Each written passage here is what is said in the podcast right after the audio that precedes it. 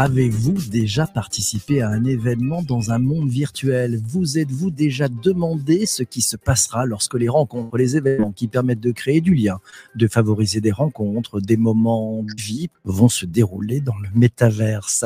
Que va-t-il se passer? Comment réussir un événement dans ces mondes virtuels? Qu'allons-nous pouvoir y vivre comme nouvelles expériences en tant que participants? Et si pour les organisateurs, les animateurs, les exposants, ça allait tout changer Et ça va changer quoi? Et comment s'y préparer dès maintenant? Pour en savoir plus, l'invité de cet épisode du podcast du Web3 Café est Laurent Chrétien, le chairman de Comodal, le premier organisateur d'événements dans le métaverse. Vous le connaissez certainement, il a été patron pendant plus de 10 ans de Laval Virtual. Bonjour Laurent, comment ça va? Ça va très bien. Bonjour PPC, bonjour à toutes et tous. Un grand plaisir de te retrouver ce matin. Toi, ça fait plaisir parce que tu connais vraiment bien ces, mondes virtuels, parce que tu as été patron de Laval Virtuel, comme je le disais en introduction. Laurent, en vrai, euh, qu'est-ce qui se passe? Comment on veut réenchanter les événements avec les mondes virtuels? Et, parle-nous de ce que tu as lancé. Pourquoi as-tu lancé Comodal?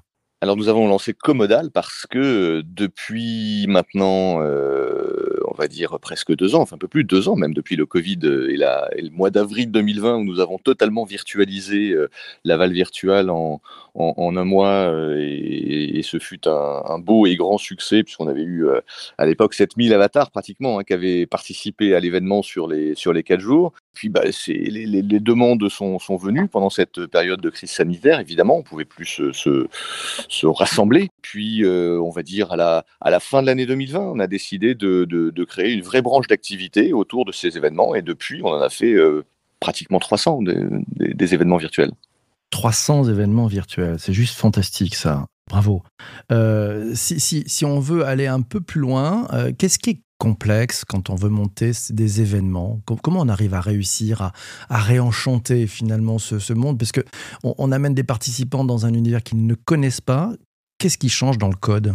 D'abord, je crois que il faut bien prendre en considération le fait que les mondes virtuels sont pour nous euh, des, des lieux que nous investissons, des, des, euh, centres de congrès exposition quelque part que nous, que nous investissons. Il y en a plein, hein, parce y a, il y a de très nombreux éditeurs. Euh, on pratique couramment euh, nous cinq ou six plateformes différentes qui vont répondre à des besoins d'organisations différentes, à des besoins d'usage différents, euh, qui euh, euh, choisira quelque chose de plus orienté networking, d'autres plus orienté conférence, d'autres plus orienté salle de réunion et de, et de, et de travail collaboratif, d'autres plutôt exposition.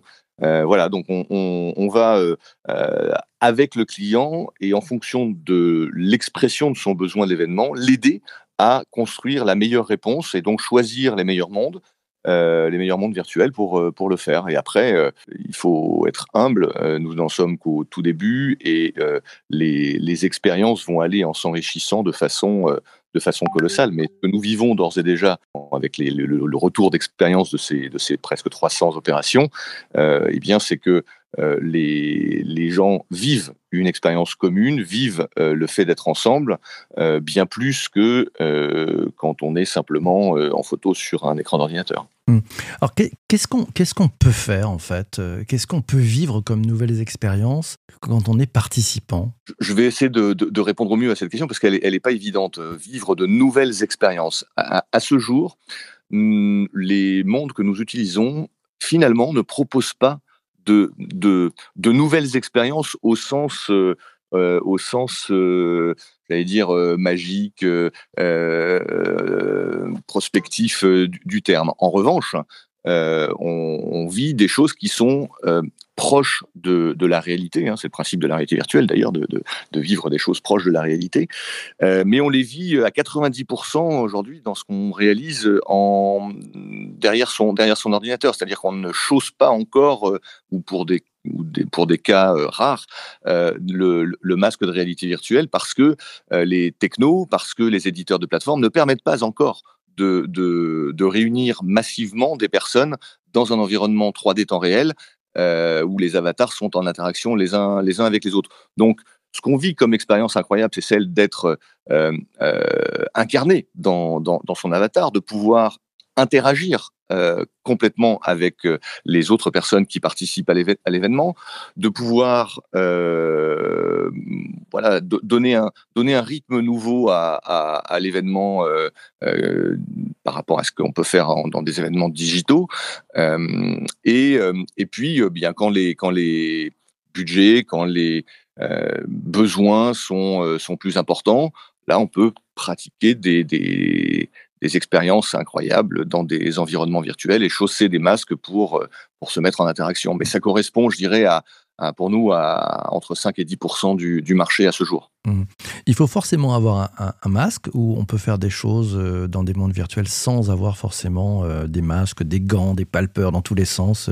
Qu'est-ce qu'on peut faire comme, comme chose déjà assez immersive sans forcément avoir un masque? La, la, plupart des, mm, des mondes que nous opérons, hein, euh, parce que nous, euh, je, voulais juste préciser ça, nous, nous sommes un, un, facilitateur entre des éditeurs de mondes virtuels et des clients qui veulent y réaliser des expériences, qu'elles soient événementielles, formation euh, ou location de bureau, etc. Euh, et, et, donc, du coup, euh, je, disais que 90% des expériences que nous avons réalisées et sur lesquelles nous sommes en train de travailler sont des expériences qui se font sans masque de réalité virtuelle. Qui permet d'accéder à ces mondes, à ces mondes virtuels peut être soit un, un, ordinateur dans la grande majorité des cas, mais ça peut être aussi en tablette, smartphone euh, également. Mmh. Tiens, j'attaque avec les questions. Question de Lisa, elle te dit, est-ce qu'il faut, euh, entre guillemets, éduquer le public à ces événements euh, Est-ce qu'il y a des, nouvelles façons de s'y prendre Il faut soigner l'onboarding Comment on fait?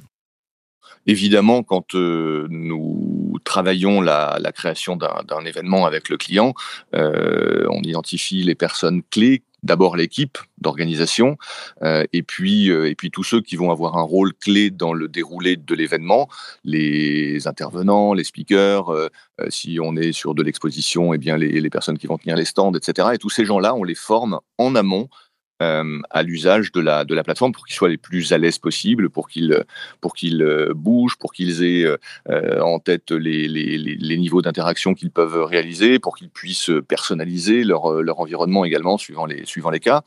Donc oui, oui, bien sûr, ça se, ça se prépare en, en amont. Et après, pour les onboarding du, du, public, bah, ça va dépendre de la complexité de l'événement.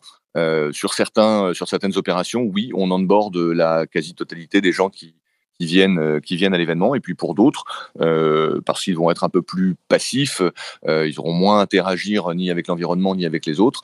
Eh bien, c'est pas forcément la peine de les, de les onboarder. Mmh. Merci pour cette réponse. la question de Marion, à propos des invités qui participent à ce type d'événement, d'événements, par quoi sont-ils décontenancés la première fois et par quoi sont-ils émerveillés et conquis? L'émerveillement vient du du fait de retrouver l'interaction euh, euh, comme si on était dans la dans la dans le monde physique. Euh, le, fait de, pouvoir parler indistinctement aux avatars qui sont autour de nous, d'avoir le son qui s'estompe avec la, distance, d'être dans des environnements qui peuvent être plus ou moins réels ou plus ou moins oniriques. Et, quelque part, je pense qu'il y a l'émotion est, tout, aussi présente que sur un, événement physique. Après, le décontenancement peut venir du fait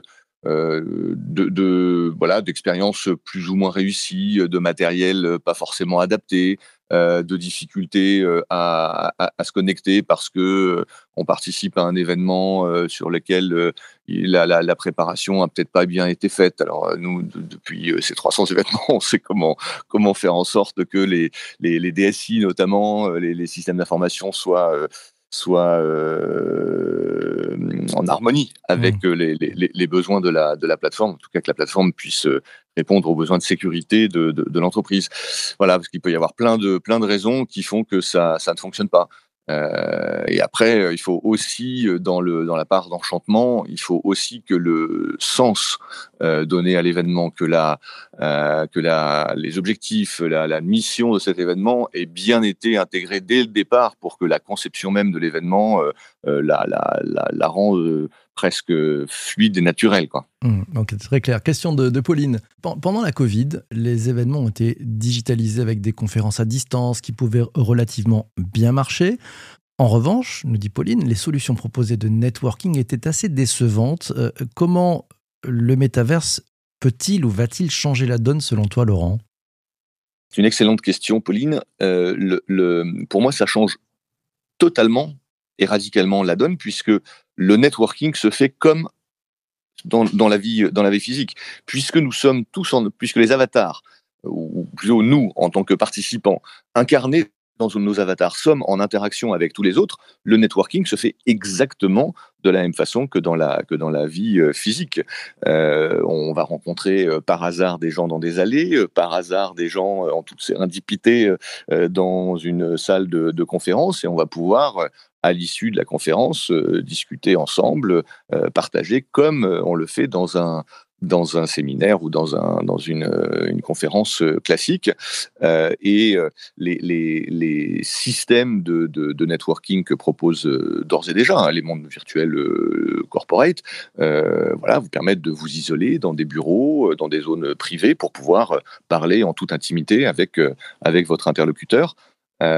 C'est très différent d'une prise de rendez-vous digitale sur les outils digitaux qu'effectivement on a pu pratiquer pendant le, pendant la, Covid ou avant d'ailleurs. Hein. Mmh. Autre question, c'est celle de Vincent. Il te dit on est capable de rester un jour ou deux sur un salon physique. Quel est le temps moyen d'une visite dans un événement virtuel? Très bonne question également. Euh, alors, je, pense que euh, je ne vais pas donner de règles encore tout de suite parce qu'on on n'en est que, au tout début, je pense, de, euh, ces événements euh, virtuels au sens, hein, je le répète, euh, le fait d'être présent via un, avatar dans un monde 3D dans lequel on est en interaction avec, les autres. nous, ce qu'on peut constater, hein, c'est que dans les, événements qu'on organise, alors ils ont évidemment pas tous la même durée, mais globalement, les personnes, les avatars qui participent restent sur toute la durée de, de, l'événement. Euh, un événement sur plusieurs jours, par exemple, on en a fait euh, quelques-uns sur des durées de, je sais pas, de 3, 4, 5 jours.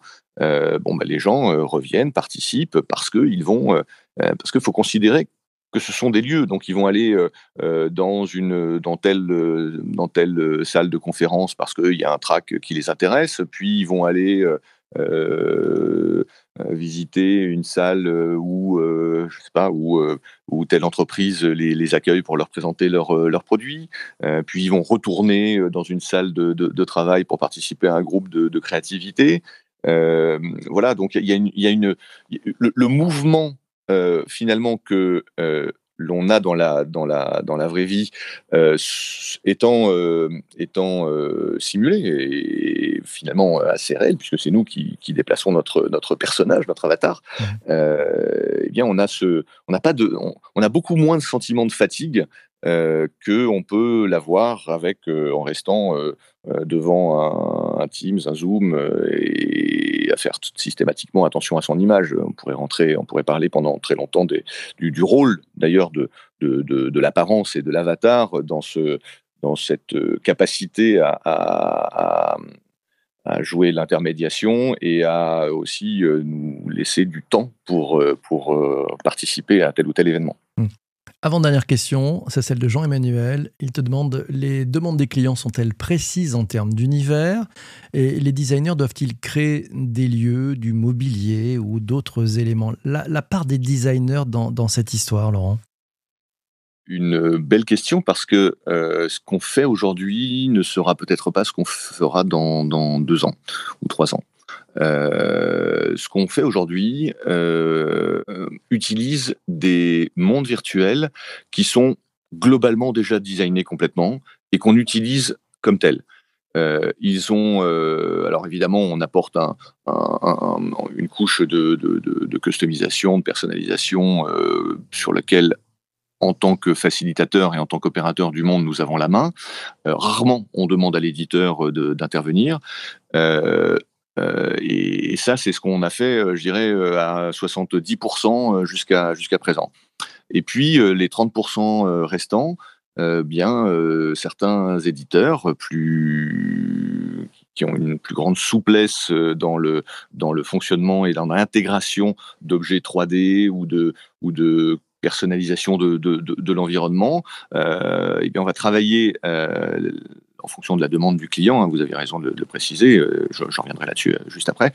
Euh, on va travailler le, design complet d'un environnement virtuel dans lequel ce qu'on a fait par exemple pour pour les studios TF1 et Newen au festival Festival de Cannes, on a créé euh, un, zeppelin euh, qui était en fait une salle de conférence, quoi, une salle de, et des salles de réunion.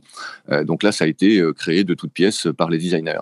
Et, je pense que ça va être une tendance, ça va être une tendance de plus en plus importante. Hein, le, besoin de, de créer nos propres environnements pour soit créer du lien euh, entre, euh, entre collègues, euh, quand on est en télétravail chez soi ou, ou, au bureau ou dans un espace de coworking, eh bien le, monde virtuel permet d'avoir un univers homogène pour tous les collaborateurs. voilà. Et, donc, les, pour revenir sur la question de la demande des clients, mmh ça dépend de leur maturité, je dirais. Il y a des, clients avec lesquels on a déjà travaillé plusieurs fois et qui, euh, savent précisément ce qu'ils veulent comme, euh, plateforme euh, ou comme éditeur, et puis d'autres bah, avec lesquels, on, en fonction de, la définition de leurs besoins, de la définition de leur, de projet, eh bien, on va les, conseiller au mieux, puisque nous sommes agnostiques hein, sur, le choix des, plateformes, on va les conseiller au mieux dans, le monde qui leur correspond. Allez, dernière question, et ne m'envoyez pas si vous, ces questions n'ont pas été sélectionnées. On regardera toutes les questions avec, avec Laurent et il aura plaisir à, y répondre dans les commentaires si vous êtes en direct sur LinkedIn. C'est la question de John. Il dit les, les 300 événements ont-ils été organisés par des corporates ou bien des organisateurs de salons, de congrès, de symposiums?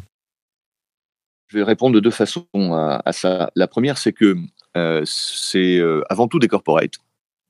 Euh, peut-être euh, là aussi, je dirais euh, deux, tiers de, de, corporate, au sens où l'événement s'adresse à des cibles, aux, cibles de l'entreprise, c'est-à-dire aux collaborateurs généralement. C'est beaucoup plus facile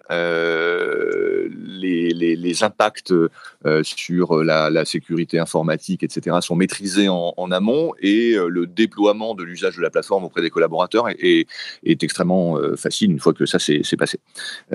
c'est plus compliqué quand on s'adresse, quand on travaille effectivement sur un salon ou sur un congrès ouvert. Où là, les participants peuvent venir du monde entier, de n'importe quelle entreprise, avec n'importe quel système informatique, etc. Donc là, c'est euh, on sait maintenant euh, évidemment répondre de façon euh, facile à, ces besoins, mais je dirais qu'il y a encore six mois, c'était c'était compliqué. Ce qui fait que globalement, on a plutôt répondu à des événements corporate qu'à des événements où, les, où les cibles étaient ouvertes. donc salon, congrès, mais on en a fait, on en a fait quelques-uns. Cet épisode du podcast est maintenant terminé. Un grand merci Laurent d'être passé ce matin. Merci à toi. Merci à vous.